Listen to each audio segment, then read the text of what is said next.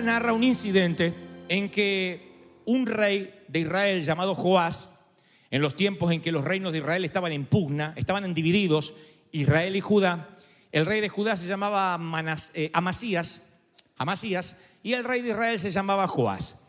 Bueno, el rey de eh, Israel estaba siendo amenazado por el otro rey, estaban en continuas batallas, a veces ganaban, a veces perdían, pero tenía algo a favor el rey Joás. La gran ventaja, dice la palabra, que Joás tenía como su mano derecha a un profeta, a Eliseo nada menos.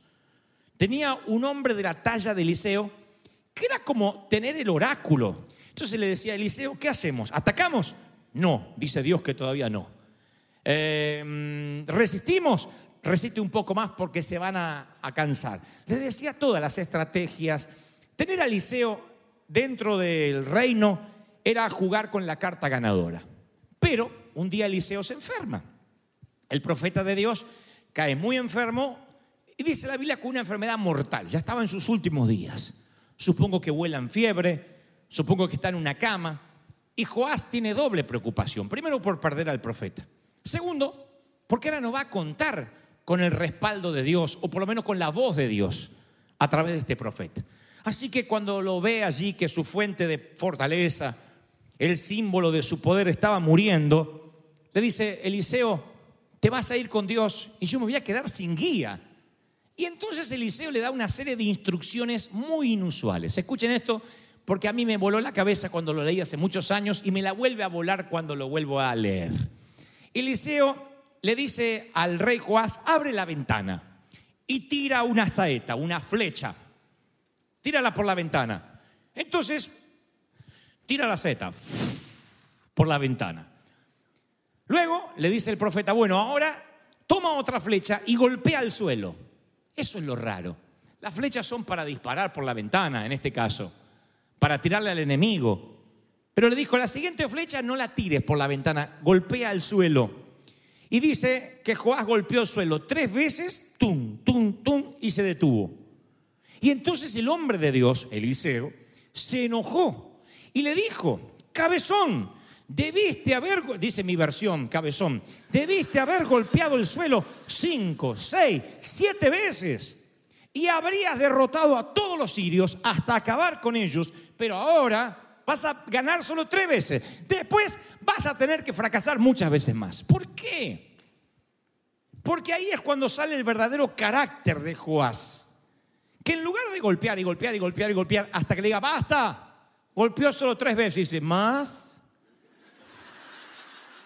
El problema de Joás, dicho de otro modo, no es que fracasó, sino que se rindió. Ese es el punto.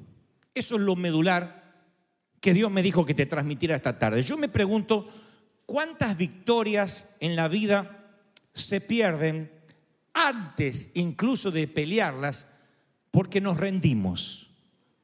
Hay un montón de cosas en la vida que muchos nos rendimos. Me pregunto incluso en mi propia vida, muchas veces yo pensé que fallé, que fracasé, pero lo único que sucedió es que me rendí. Uno confunde seriamente el fracasar con rendirse, que no es lo mismo. Rendirse es dejar de intentar. Hay gente que dice, yo fracasé en el amor. tienen 30 años, 38, 54. Yo fracasé en el amor, no, no fracasaste, te rendiste. Rendirse significa no voy a dar más nada porque cada vez que di me destrozaron el corazón. Pero eso no significa que hayas perdido una batalla a que te rindas y digas yo no sirvo para amar. No, a lo mejor elegiste mal, a lo mejor de verdad. Consecuentemente tropezaste con la misma piedra dos, tres, cuatro veces. Pero si tienes un Dios que dice, yo no me doy vencido contigo, yo soy fiel contigo hasta la muerte, ¿por qué deberías rendirte tú? ¿Por qué deberías golpear solo tres veces? ¿No? Yo, creo, yo creo que cuando uno llega al final de la vida, uno podrá decir, di todo lo que yo tenía para dar, o va a tener en su defecto un sentimiento hueco dentro del alma que te rendiste demasiado pronto, que esperaste demasiado poco, que no tiraste la última flecha, que no golpeaste hasta que Dios te dijo, deja de golpear. Ese es el sentimiento que nos va a embriagar, o uno o el otro, diciendo, di todo, más no pude hacer. Es lo que decimos los padres cuando nuestros hijos emigran, cuando los vemos en un altar, cuando entregamos nuestra hija en los brazos de alguien o nuestro hijo se va a estudiar, decimos, bueno, no sé, dentro de lo que pude hice lo mejor. Pero si no hiciste lo mejor, no en el sentido de cuantificar cuánto hiciste, sino que si siente que te guardaste cosas para un próximo hijo, para un nieto, para el próximo año, te queda una sensación de vacío, que realmente no lo estás dando todo, porque cuando te rindes te queda esa sensación de que pudiste haber hecho más. Eh, hay una, la saga de Rocky Balboa que interpretaba a Stallone, a mí me sorprendía la frase de Rocky cuando todavía él no era campeón que estaba todo amoreteado, los ojos así que no podía ni ver, decía, Adriana, ¿se acuerdan? Mal actor, por cierto, pero todo el mundo vio alguna de Rocky en, alguna ocasión. Y él seguía golpeando. Y me acuerdo alguien que se le acerca y le dice, Rocky, te van a matar. O la misma esposa le decía, no, ya no pelees. Y él decía, aún no siento la campana. Y creo que muchos de nosotros tiramos la toalla y aún no sonó la campana. Aún tenemos vida, aún respiramos. El rendirse es dejar de permanecer en algo. Hay gente que se rinde en las carreras, en los cursos. Hay gente que no puede terminar ni un curso por internet. Y no porque tiene incapacidad intelectual, sino porque es inconstante. Hay otros que son así con los empleos. Abandonan un empleo cuando empieza el, el viento en contra cuando empiezan las crisis y dicen, no, que mi jefe es terrible, los compañeros de trabajo son, son eh, insoportables, y entonces abandonan y nunca pueden terminar, nunca pueden hacer carrera en ninguna parte, porque no es que fracasan, sino que se rinden con las relaciones afectivas, se lo dije recién. ¿Cuánta gente abandona las relaciones afectivas porque hay crisis? Son esos que buscan la persona perfecta, me dicen, ora por mí, que Dios me dé una persona perfecta. No te la va a dar porque los perfectos no existen. Tendrías que orar para ser la persona perfecta para alguien. Es decir, yo tengo que ser alguien perfecto para alguien. Trabajar en ti, no trabajar en el otro. No que Dios te mande uno perfecto. Otros son, se rinden intelectualmente. Me consta de gente que no puede terminar un libro en la vida. Y quieren servir a Dios. Quieren poner un negocio quieren ser dueños de compañía y no leen un libro. Usted dice, ¿qué tiene que ver una cosa con la otra? Si no creces, lo digo siempre, si intelectualmente te atrofias, si no terminas ni un libro, si no dices, voy a terminar este libro que tengo en la... No puedes tener un libro en la mesa de luz un año. Y ni hablar si te rindes espiritualmente. Oré y Dios no me respondió. Ayuné y no pasó nada. Ay, diezme dos meses y no me vino el doble. No, no es cinturón gástrico, es entrenarte. El físico es igual. Si uno se da por vencido en cuanto a cuidar su físico, que es el templo del Espíritu Santo, te vas a morir antes de tiempo. Entonces, hay que tener constancia. Si hubiese gente que sigue una dieta, habría dos o tres dietas. Hay cientos de miles, la dieta de la zanahoria, la dieta del no comer, la dieta de, de comer pasto, la dieta de mirar la vaca. Hay tantas dietas. Porque la gente hace tres días se pesa en la báscula, no baja y dice, ah, yo como de todo que me importa, hasta que agarra la dieta.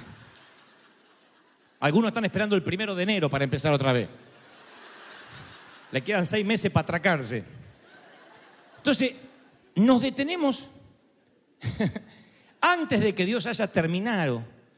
Y yo estoy seguro que algunos mueren con las aljabas. Las aljabas es ese sitio que se colocaban detrás. Los que tiraban las flechas, como Robin Hood, sacaban de aquí. Eso es la aljaba. Y muchos mueren con su aljaba absolutamente llena de oportunidades desaprovechadas, de cosas que no hicieron. Y las flechas no son para decoración, son para la batalla, hay que usarlas. La pregunta que todos debemos responder es, ¿yo soy del tipo de persona que golpea tres veces y ya se enfada y se detiene? ¿O soy del tipo de persona que cuando me mandan a golpear, sigo golpeando, sigo golpeando, sigo golpeando hasta que no me queden más flechas? Esa es la pregunta que debiéramos hacernos. ¿Soy de los que insisten, insisten, insisten, insisten con algo y que por cabezón lo voy a lograr? Acuérdense que la disciplina siempre vence la inteligencia. Siempre. La disciplina vence la inteligencia. Los millonarios de este país, los empresarios de este país, los hombres de Dios de este país y de cualquier parte del mundo, por lo general es gente que golpea, golpea, insiste, insiste, insiste, insiste. Y el otro, el intelectual, el que tenía mucho más que este para hacerlo, no insistió. Ahora, es curioso que el Eliseo le dice al rey que dispare la primera flecha por la ventana. La flecha que disparó por la ventana era un símbolo de que Dios lo llevaría mucho más allá de la mano del rey. Porque la, flecha, perdón, la saeta, es diferente a la espada en términos de armas antiguas. La espada tenía que ir de la mano del espadachín. En cambio, el arquero lo que hacía era... Y la flecha, el arma, va más lejos que el guerrero. Entonces lo que Dios le está diciendo a Joás, de parte de, a través del profeta es, dispara por la ventana y así, hasta donde tú no puedes llegar, yo, Dios, te va a dar la victoria. Pero esperen, esperen, Eh, aquí está, lo, lo que implica realmente es que luego le dice, golpea, o sea que si bien Dios dice, hay una parte que me corresponde a mí, tira la flecha lejos, que es como orar.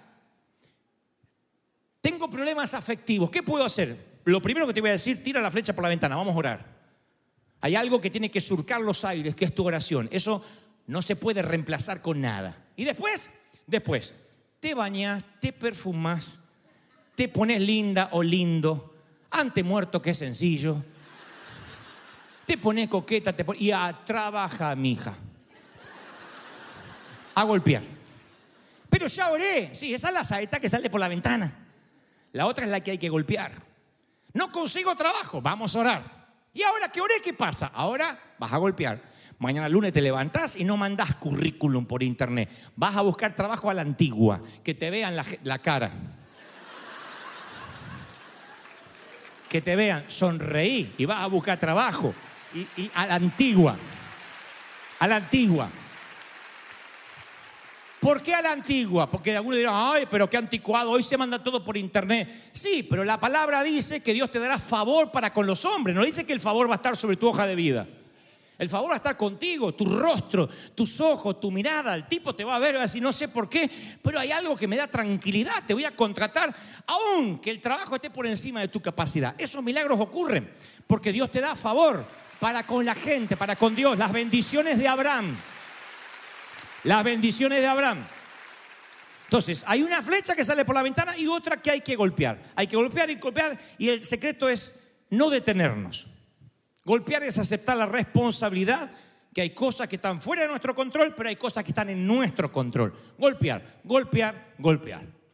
El tema de no rendirse es decirle, Señor, tú haz lo que yo no puedo hacer. Llevar la flecha más allá, pero hay una tarea que yo sí tengo que hacer, que es no guardar flechas.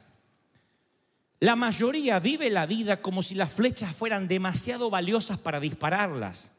De hecho, hay congresos de cómo acomodar flechas dentro de la aljaba.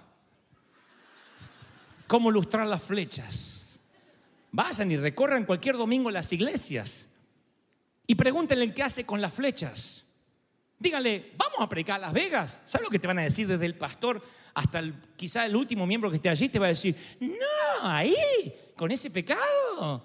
Y pero tienen las flechas. Sí, pues se ensucian. Y se guardan las flechas. Claro, porque el tirar la flecha o el golpear, claro que te ensucia.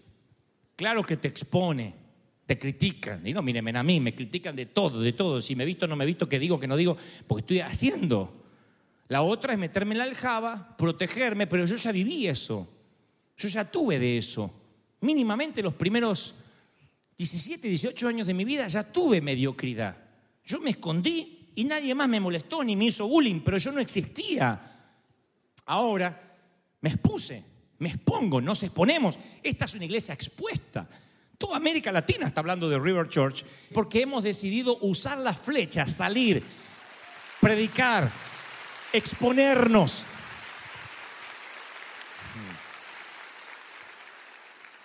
Lo que yo siempre pienso es que la flecha amplía el alcance de impacto y no solo eso, sino que uno muere con las aljabas eh, vacías. Uno muere sabiendo de que no está guardando nada para la próxima vida. Eso es lo fascinante, nada. Ahora, cada mañana yo me despierto con una necesidad abrumadora, una convicción abrumadora que tengo una sola oportunidad para escribir la historia. Tú estás escribiendo la historia. Todo el mundo está escribiendo una, una historia. No sé si es la historia, pero es una historia. No es la historia, a lo mejor no va a hacer temblar a Bolívar, pero es tu historia. Alguien la va a leer. Alguien ya te está leyendo. Alguien sabe que estás escribiendo una historia. Tú dices, pero si no me muevo de la cama, es tu historia, el bello durmiente, es tu historia.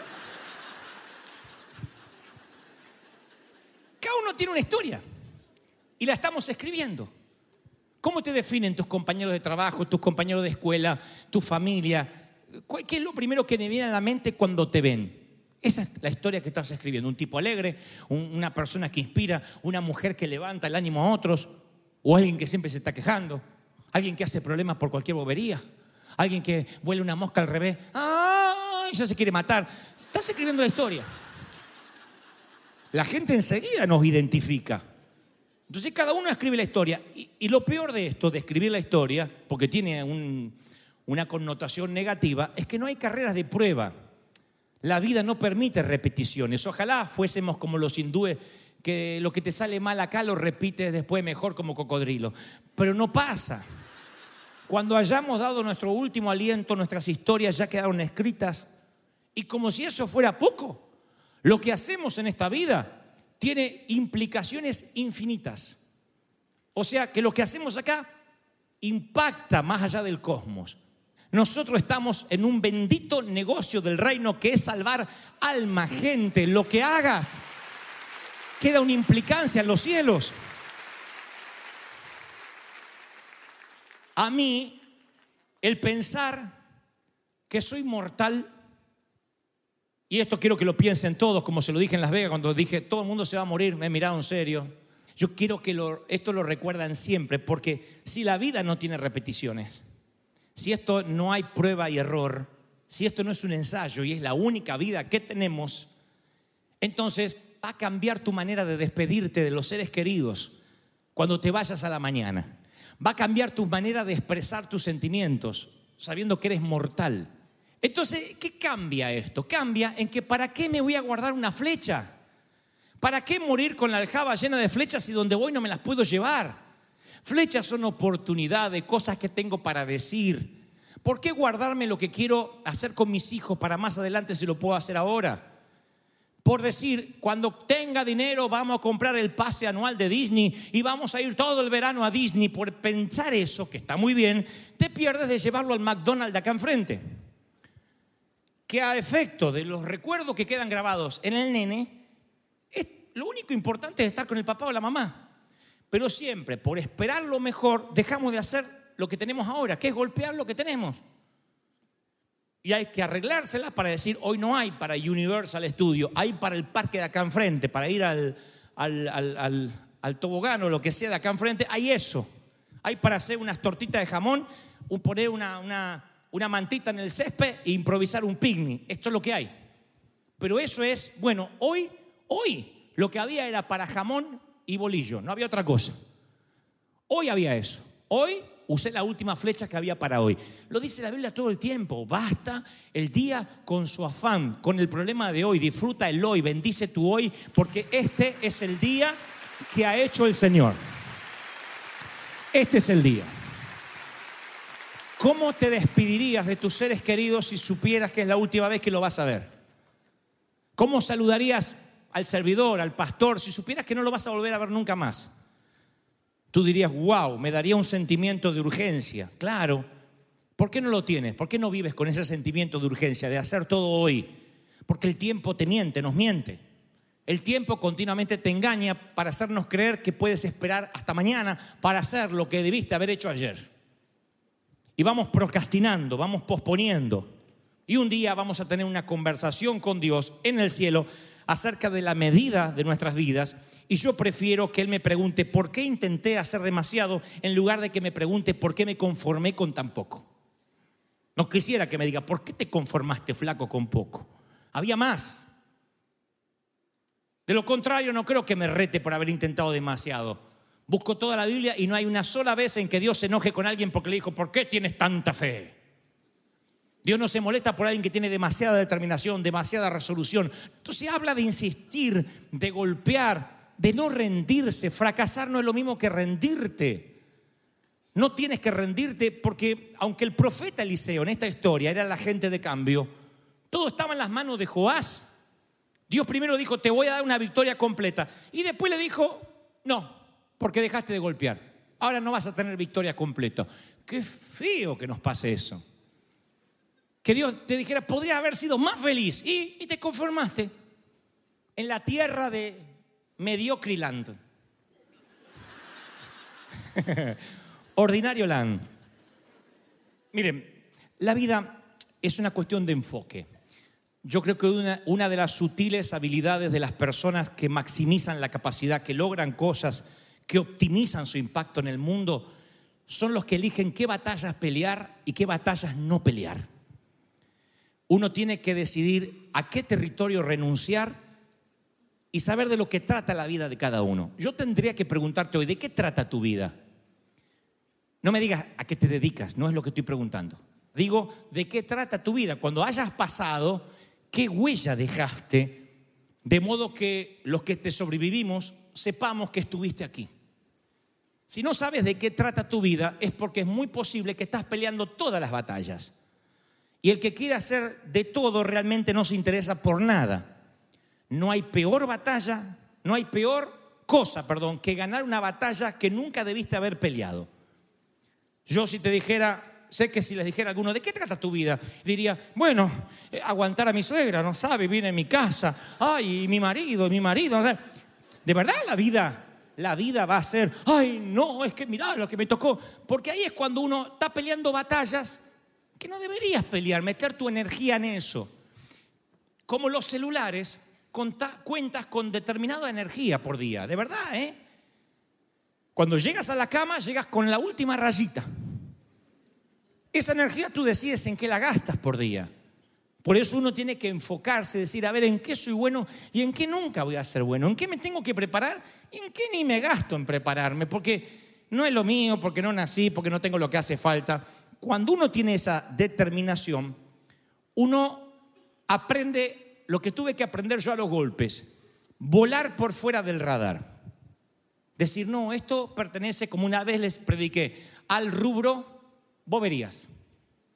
La mayoría de las cosas que te quitan el sueño no van a ocurrir. No te preocupes, pensamientos de bien tiene Dios para ti y no de mal. No te va a ir mal, te va a ir bien. No te preocupes. Enfócate. ¿Sí? A mí me sacude hasta la médula que Dios le quería dar a Joás una victoria completa y lo único que Dios quería de Joás era que no se diera por vencido, que no se rindiera. Y tal vez lo único que Dios quiere de ti y de mí es que nos neguemos a rendirnos, que agarremos nuestro arco, disparemos la flecha que le corresponde a Dios y después golpeemos, golpeemos, porque en todo caso, ¿qué sentido tiene de guardar la flecha? Donde vamos no nos podemos llevar ninguna. Uno tiene que seguir y seguir y seguir y seguir, no rendirse. No te des por vencido, no confundas el rendirte con el fracaso. Creo que al final de la vida uno tiene que decir, si yo sé con todo mi corazón y con todo mi alma que estoy dando lo mejor de mí, lo demás dependerá de Dios. Pero guardar las flechas, no las guardes. hay que gastarlo todo ahora, no esperar, no esperar una segunda vida, una segunda chance. Yo tengo la desesperación de que hay que predicar mucho, mucho, mucho todos los días. Yo le decía ayer a los muchachos, a los pastores, fantaseo desde hace por lo menos una década, fantaseo con mi muerte y cuando fantaseo en mi manera de irme, que a propósito lo escribí en un capítulo del libro María Baja, el final, que se llama justamente mi acto final, yo siempre digo, me gustaría, como los profetas, salvando la distancia, claro, eh, morir lleno de días cansado, con muchas ampollas, eh, con poca voz, las cuerdas vocales desgastadas, de tanto predicar, de tanto hablar, que yo sepa que Dios me tiene que llevar porque ya está gastado todo. Dios dice, se me gastó el flaco. No le quedan piernas para estar parado, ya no tiene voz, ya está viejito. Y que Dios me lleve eh, así. eh, ustedes saben que soy coqueto y antes muerto que sencillo. Que me lleve derechito. Pero, pero, pero mm, me gustaría irme con salud, pero viejito, cansado. No habiéndome guardado nada. Que no me, yo le decía a los hermanos en el servicio pasado, cuando estuvo aquí Reinhard Bunke. Reinhard Bunke es un predicador alemán que le predicó a miles de africanos, el hombre que Dios más ha utilizado en los últimos años como evangelista. Y él aceptó venir aquí un domingo. Y recuerdo que él predicó todo el tiempo agarrado así del púlpito. Y atrás había alguien que no, no oficiaba de seguridad, sino que era el que estaba listo para sostenerlo porque ya muchas veces por su cáncer y su debilidad se venía para atrás y podía lastimarse. Entonces dijo, yo tengo que estar atrás de él por si él se siente débil. Bunky predicó casi 50 minutos acá y hacía esfuerzo para poder hablar. Otro se retira y no tiene necesidad ni financiera, ni viene acá por dinero, viene porque le dijimos hay almas. Y él dice, quiero dar mi último aliento, quiero que Dios me sorprenda haciendo lo que yo sé hacer, porque él eligió qué batallas pelear. Y la batalla que eligió pelear, no sé si la recuerdan, él dijo, ¿saben por qué estoy acá? Porque como en Pentecostés hay una llama de fuego sobre mi cabeza y esa llama no se apaga y mientras que no se extinga la llama, yo voy a seguir predicando. Digo, ¿se acuerdan? Si la llama no se extinguió es que Dios no se rindió contigo. Y si Dios no se rindió contigo, no te rindas, no te rindas. Vamos, vamos, no te rindas, no te rindas. No te rindas, iglesia, celebra al rey.